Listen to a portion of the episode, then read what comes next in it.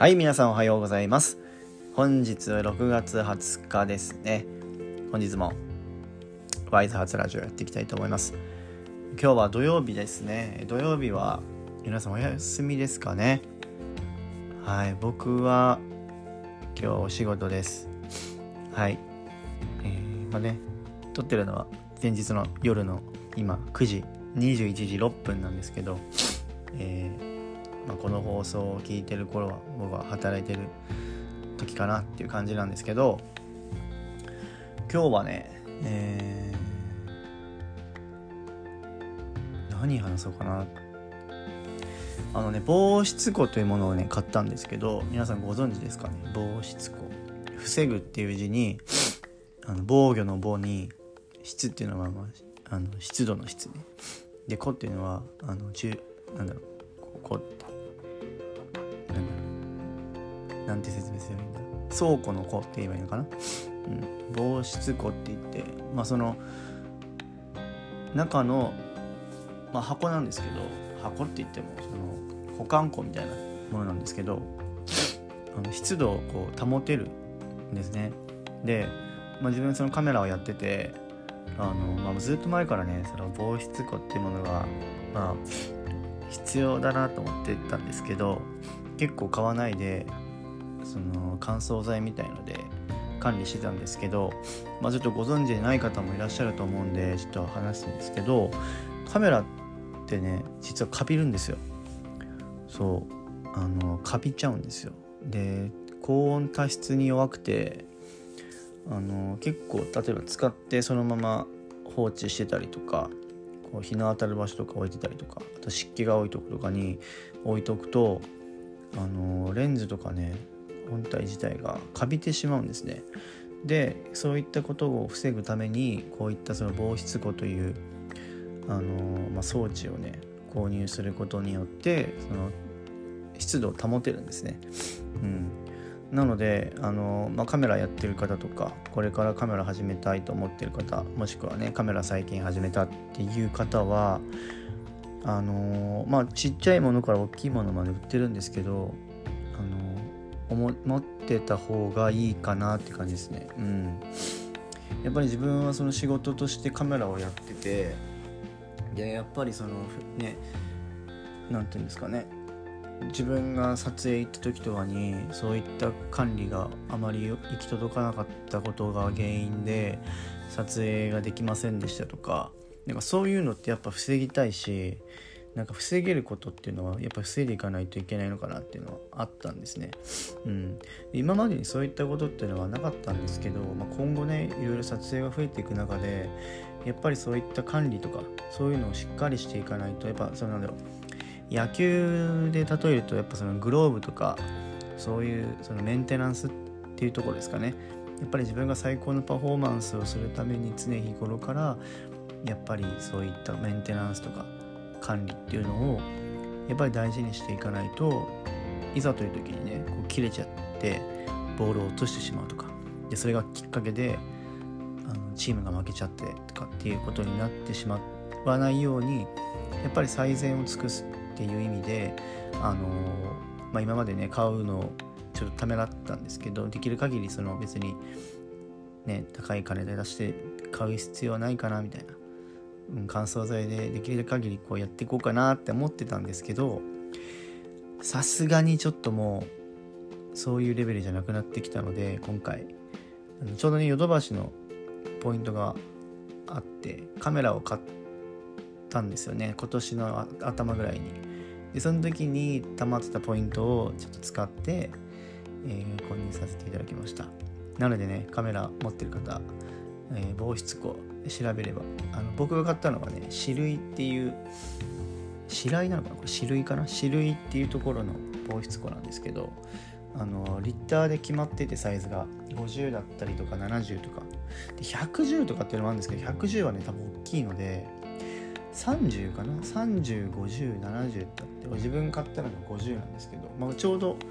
良かったかなっていう感じなのでぜひね調べてみてください。防湿庫ね。あの本当にねカメラはなかびちゃうんでねうん是非チェックしてみてください。はい。ということでねえっ、ー、とまあなんだろうな今ね梅雨時でやっぱりこう天気もなかなか良くなんなくてこう撮影にも行けないなっていうのはあるんですけどなんだろうなんかこう、まあ、自分もポートレートとか撮ったりとか景色撮ったりとかするんですけどなんだその雨の日にしか見れない景色っていうのもあるんですよね。うん、だからそこがやっぱそのなんだろう雨の日でもちょっとやっぱこう出かけるので躊躇するなって今まであったんですけどそのカメラ始めたことによってその雨でもなんか出かけようって思うようになったんですよね。でそれがやっぱり例えば雨の日ってこう水たまりができてでその水たまりを使った撮影方法だったりとかそのやっぱなんだろう水を水がこう結構滴ったりとかすると、まあ、光でこう反射してキラキラして見えてキラキラして見えたりとか、うん、なんかそういった発想が生まれるんですよね写真を撮り始めると、うん、だから結構雨の日でもカメラ持って行ったりとか結構してますね。うん、なのでこうなんか自分が今までできなかったことが結構できすんなりできるようになったりとかそういったさっき言ったみたいに雨の日でも外に行く行きたいなって思うとかね。うん、なのでなんかそういった自分の行動範囲が変わる行動のなんかそういうのも変わっていくっていう意味ではなんかすごいカメラってすごいなっていうのは人間にもたらす力ってすごいなっていうふうに思っててでそのなんだろう、まあ、今ね iPhone でもカメラってあるじゃないですか。で iPhone のカメラもやっぱね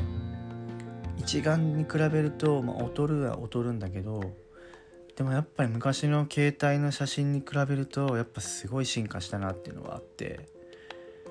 やっぱ本当に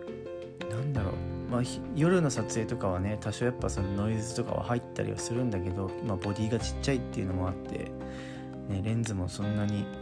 ね、キャノンとかそういうめちゃくちゃいいレンズに比べればねあるんだけどでもやっぱそこ携帯あくまでも携帯だから、ね、写真に特化したものじゃないんだけどでもやっぱりねすごいよね。うん本当に。4K も撮れるしで自分動画とかも今すぐ勉強しててで iPhone じゃなくてその一眼レフとかで結構動画撮ったりするんだけどやっぱね iPhone で撮 iPhone でも全然撮れちゃうんだよね。そう。だから Vlog とかも今後やっていこうかなと思っててその動画でのそのブログみたいな。文章で起こすんじゃなくて動画として思い出を残すみたいな。いうのはブログ Vlog っていうのが今結構流行ってるんですけどうん、そういった Vlog っていうのも今後やっていこうって思ってる中でやっぱりこんだけこうポケットに入るサイズでいつでも持ち歩けてかつこう自撮りしても広角が使えるっていうのがやっぱ自分 iPhone11 プラス使ってるんですけどあプロか。そうでもすごいねやっぱ便利ですよね。でそれをすぐに SNS で発信発信したりとか編集したりとかでパソコンに送ってとかっていうのをすごいできるんでこうやっぱねすごいなと思いますね、まあ、カメラだけじゃないんですけど、え今のスマホは本当にすごいなっていうふうに思います。てな感じでですねまあ本当あっという間ですね。今は8分58秒なんですけど。まあね今日はちょっとそういった防湿庫まあねこうメンテナンスですね。カメラのメンテナンスについてお話しさせていただいたんですが、まあ、是非ねそのちょっと心配だなとか管理どうしたらいいか分かんないって方は是非防湿庫って調べてみてください。ね。あの本当に常日頃からやっぱ心がけていかないとある時にね撮りたいのに撮れなくなっちゃったりとか、ね、予期せぬことが起こりかねないんで、ね、精密機器である以上やっぱメンテナンスとかはしっかり、えー、やっていきましょう。はい。ということでね今日はそういったメンテナンスカメラの話ですね。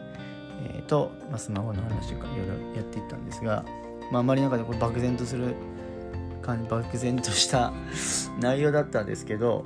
あのなんかねこう皆さんの何かしらの影響力になればなと思いますので、えー、今後ともぜひよろしくお願いします。はいそれでは、えー、皆さん今日も一日頑張っていきましょう。お休みの方はねゆっくり休んで体を休めてください。はいそれではまた。